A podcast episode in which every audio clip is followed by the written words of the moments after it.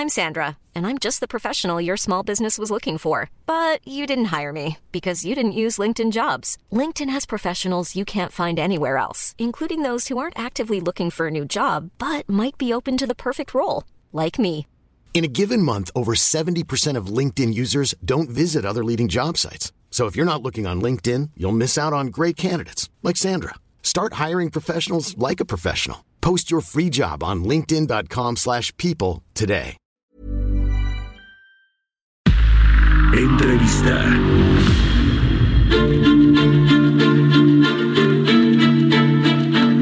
AMAFORE, la Asociación Mexicana de Afores que preside Bernardo González, tuvo una conferencia de prensa para pues, dar a conocer el panorama de este sector para el 2020 y también el cierre del 2019. Y me da gusto saludar en la línea telefónica a Bernardo, a Bernardo González, el presidente de la AMAFORE. Gracias por tomarnos la llamada. ¿Qué tal? Qué gusto saludarte. Gracias. Platícanos un poco de eh, lo que se comentó en la conferencia, el cierre del 2019, pero sobre todo lo que viene para este sector eh, en 2020 y hacia mitades de sexenio una eh, reforma que eh, se, se debería hacer o que está planteada para el sistema de ahorro para el retiro. Con mucho gusto, Mario, gracias por la oportunidad. Pues yo te diría que el año pasado fue un año muy positivo para los trabajadores en México. El saldo de ahorro administrado en el SAR casi llegó a los 4 billones de pesos, 3.99. Esto representa el 16.3% del PIB. Nada más para ponerlo en contexto, al cierre del 2018 este porcentaje era 13.5%. Entonces es un incremento de 3 puntos porcentuales que principalmente, Mario, se explica por los rendimientos que se obtuvieron a lo largo de este año. 70% de este incremento de saldo lo, lo explican los rendimientos y el 30% mayores aportaciones de los trabajadores. Aquí cabe destacar que estos rendimientos se obtienen pues en un contexto en el que, como sabes, la, la economía tuvo, eh, pues digo, no creció y, y en este sentido pues un poco demuestra la posibilidad que tienen las AFORES de invertir, de diversificar los portafolios y de generar eh, rendimientos positivos.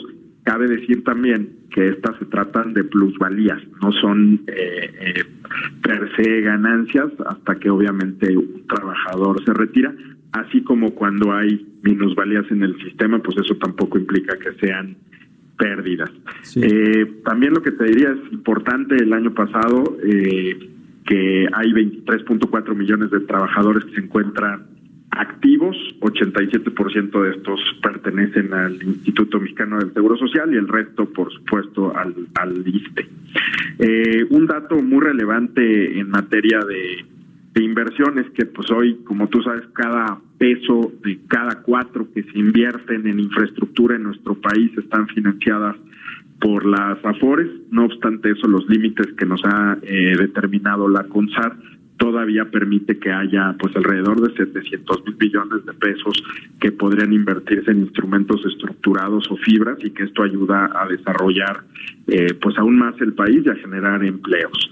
Eh, los rendimientos, como platicaba, pues han sido muy positivos. Por ejemplo, una persona que invirtió 10 pesos eh, en 2008 con las Afores ha obtenido, tendría 24.5 pesos, mientras en cualquier otro instrumento, por ejemplo en la bolsa, pues habría tenido 19.5 pesos. Esto es, eh, pues son, son datos positivos que, que ha generado el sistema y un cambio importante también que impulsó el regulador es pasar de administrar eh, en cinco CIEFORES eh, los recursos de los trabajadores a un esquema de fondos generacionales en el que se capturan mejor los rendimientos para los trabajadores en el largo plazo, Mario. Esto yo te diría que es lo más relevante que ocurrió el año pasado, además de una baja considerable en las comisiones que cobran las AFORES para el 2020, Sí. eh, la disminución que pues se traduce en mayores pensiones para los trabajadores eh, equivale a una disminución, a la disminución de comisiones vistas en los últimos tres años previos a este 2020. Entonces, una baja considerable, Mario. Sí, cerramos el 2019, Bernardo, con un estancamiento e-, económico en la actividad económica, también con una tasa eh, importante en eh, desempleo, es decir, hay malos datos en varios indicadores económicos. ¿Cómo afectó esto el tema de las de las eh, Afore?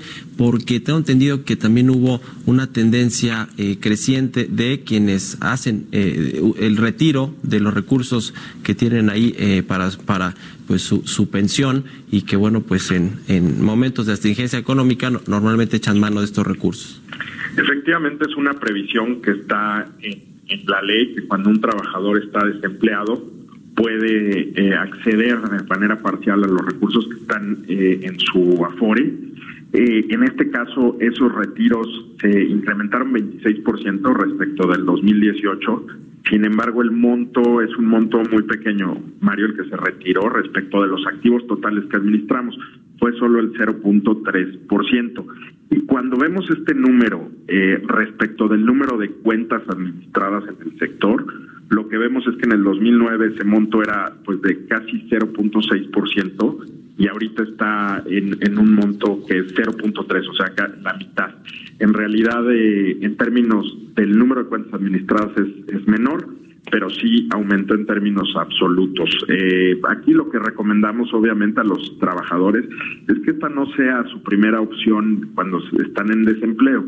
Evidentemente es una previsión de la ley, está por algo ahí, pero si tú haces mano de esos retiros parciales, pues lo que pasa es que pierdes tanto monto de ahorro como semanas de cotización y puedes tener menores pensiones o eh, pues no tener el número de suficiente de semanas que se requieren para tener una pensión. Por eso no debería ser la primera alternativa a la cual recurran los trabajadores. Ya, nada más quiero puntualizar en este tema de reducir las semanas de cotización de 1.200 a 750 para que eh, pues se, se pueda la gente eh, retirar con una pensión al menos eh, más o menos ahí digna. ¿Cuáles son las propuestas que ustedes tienen para esta reforma que se va a hacer al sector? Mira, son varias propuestas. La primera muy rápida es incrementar las contribuciones. Tú sabes que hoy son 6.5 el salario, deberían de ser al menos del 15%. La segunda es que el número de semanas de 1.250 parece muy alta para la realidad de nuestro mercado laboral, en que muchas personas entran y salen del sector formal. Por lo tanto, lo que proponemos es que a partir de 750 semanas, los trabajadores mexicanos ya puedan acceder a una parte eh, de la pensión. Obviamente lo que estamos buscando es que sea neutral en costos al gobierno y esto se podría financiar pues con un incremento de contribución. Son principalmente eh, las propuestas que, que comentamos, son muy generales, Mario, tienen que ir acompañadas obviamente de las corridas financieras y actuariales eh, del caso, pero creemos que por ahí tendrían que hacerse las reformas inmediatas que, que, hemos estado comentando en los últimos meses contigo, Mario. Muy bien, pues estaremos pendientes de cómo se va desenvolviendo todo este tema de la reforma al eh, sistema de eh, pensiones o de ahorro para el retiro. Gracias, Bernardo, como siempre, Mario. por habernos tomado la llamada. Que estés muy bien, el presidente de la Amafore, Bernardo González.